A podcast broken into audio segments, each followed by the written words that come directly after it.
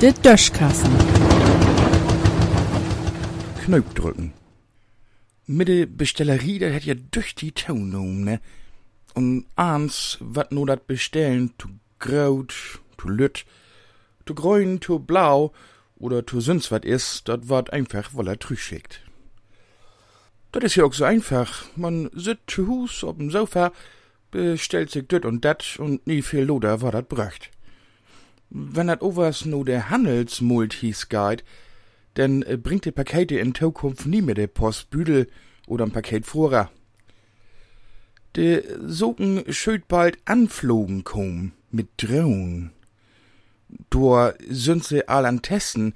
In England hätt sich einer letzt ein Popcorn bestellt und dort Minuten no dat bestellen werde krum ABM zu Hus. Tja, guten Appetit, wo ich sing. Nu froch ich mi o was, wo genau dat gohn schall. Kloppt die Drohne, wenn sie wat levert, denn bei ein an de Tür? Und wat deit sie, wenn man nie zu Hus is? Flücht sie denn nun nova und schnackt mit den? Und wat, wenn man ob'm Burenhof lebt? Wo, wo schall die Drohne denn dat Wohngebüt vom Kaufstahl unterscheiden? Nie, dat de Kau sich noch her noch Mutters Lockenwicklers indreit und de Bohl de Zigarren abschmolkt, der eng die Veraupertung Geburtstag weihen.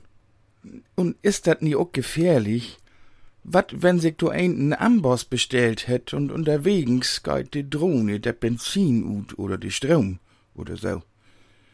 Wenn so'n Amboss ob'n Kopf kriegst, dann ist der Dach versaut, einerlei, wat du an Drohne anhang oder nie. Ich weiß nicht, ich, ich finde das abends so ganz schön gruselig. Wie mogt uns jemals mehr von Computers abhängig?